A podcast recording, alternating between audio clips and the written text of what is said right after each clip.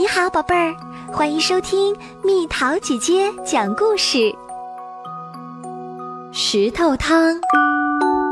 三个和尚阿福、阿禄和阿寿走在一条山路上，他们一路聊着猫的胡须、太阳的颜色，还有布施。什么使人幸福？阿寿，最年轻的阿福问。阿寿年纪最大。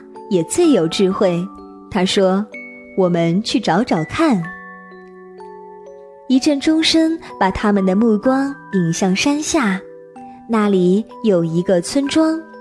他们站得太高，还看不清楚。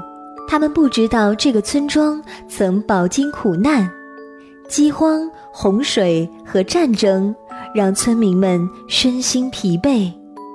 村民们不相信陌生人。甚至还会怀疑自己的邻居。村民们辛勤劳作，但从来只顾自己。村里有一个农夫，一个茶商，一个秀才，一个女裁缝，一个郎中，一个木匠，还有其他很多人。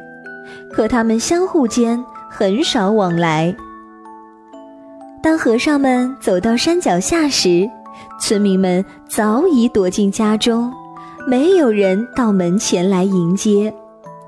一看到和尚们走进村庄，村民们又紧紧地关上了窗。和尚们去敲第一家的门，没有人回答。接着房里的灯灭了，他们又去敲第二家的门，结果还是一样。就这样，一家挨一家，一户又一户，这些人不知道什么是幸福。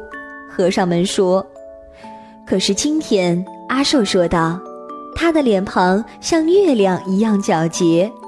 我们要让他们看看怎么煮石头汤。”他们捡来些树枝，点起一堆火。他们拿出一口小铁锅，盛满井水。架到火上，一个小女孩一直在看着他们。她勇敢地走上前，问道：“你们在干什么？”“我们在捡柴火。”阿路说。“我们在生火。”阿福说。“我们在煮石头汤。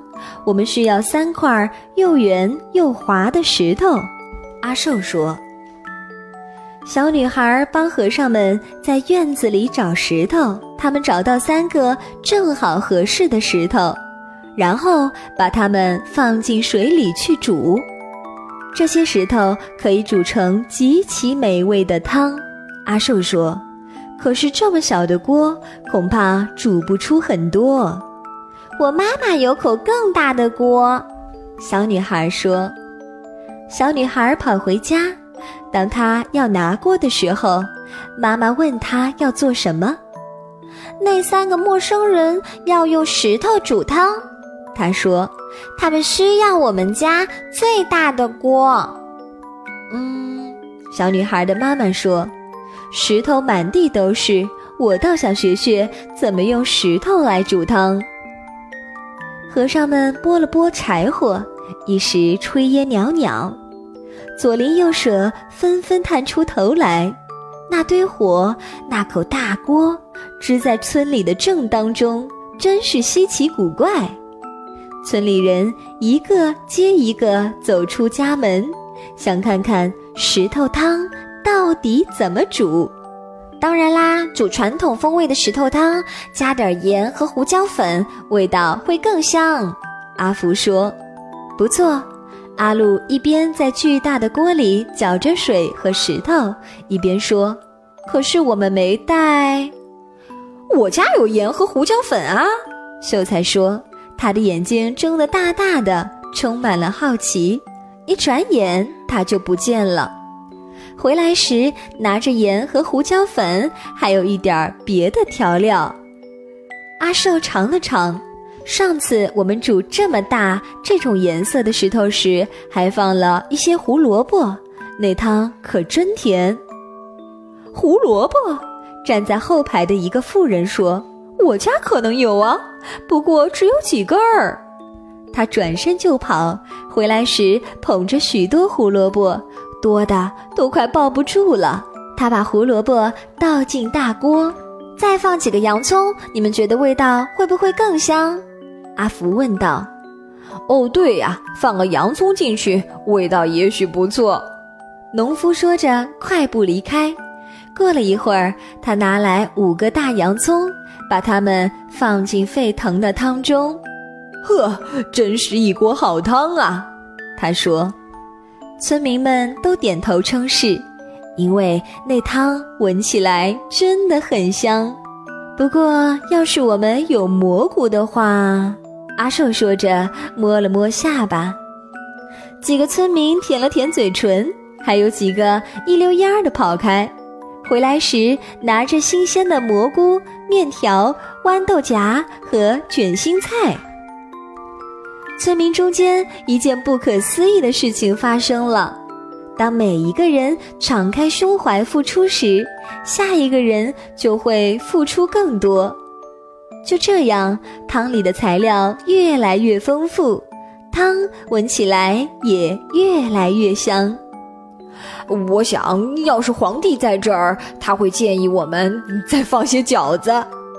一个村民说：“还有豆腐。”另一个说。呃，再配些云耳、绿豆和山药，怎么样啊？又有几个人喊道：“还有芋头、冬瓜和玉米尖儿。”另一些村民说：“大蒜、生姜、酱油、百合，我家有，我家有。”人们大声喊着，然后飞奔而去。不一会儿，又都满载而归。他们能拿什么就拿什么，能拿多少就拿多少。和尚们搅啊搅啊，汤咕噜咕噜冒着泡，闻起来可真香，喝起来一定更香。村民们一个个都变得那么慷慨好施。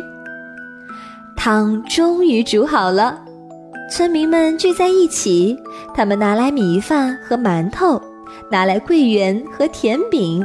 他们端来了香茶，点亮了灯笼，大家坐下来一起吃。他们已经很久没在一起欢宴了，甚至没人记得以前是否曾经有过这样的欢宴。宴会结束后，他们又说故事又唱歌，一直闹到深夜。然后他们敞开家门争着把和尚请到自己家，给他们住非常舒适的房间。在一个春天的早晨，和风送暖，杨柳依依，村民们聚到河边给和尚们送行。谢谢你们的款待，和尚们说：“你们真是太慷慨了。”谢谢你们，村民们说。你们带来的礼物，我们永远也享用不尽。你们让我们明白了，分享使人更加富足。再想一想，和尚们说，幸福就像煮石头汤那样简单。好了，宝贝儿，故事讲完喽。你可以在公众号上搜索“蜜桃姐姐”，找到我。小朋友，晚安。